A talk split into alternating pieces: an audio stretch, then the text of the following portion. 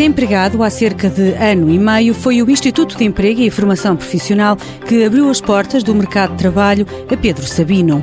Depois do secundário, no secundário tirei, a minha área era mais de eletricidade, só que, entretanto, foram aparecendo outras propostas, pedir até ao, ao curso de operadores da Repsol.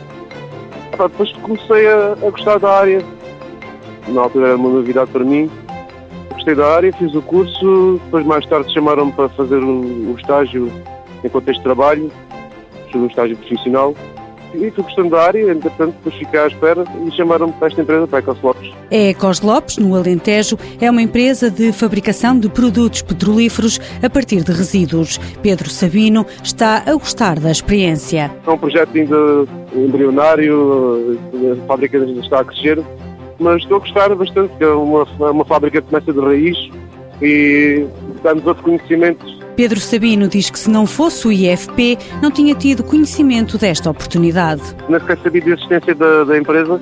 Eles é que, como tinham os meus dados, sabiam a minha área, decidiram contactar-me e contente por isso. Né? Pedro Sabino tem 28 anos e já assinou o segundo contrato de trabalho com duração de um ano na Ecos Lopes. Mãos à obra. Com o apoio da União Europeia, Fundo Social Europeu, Programa Operacional Assistência Técnica.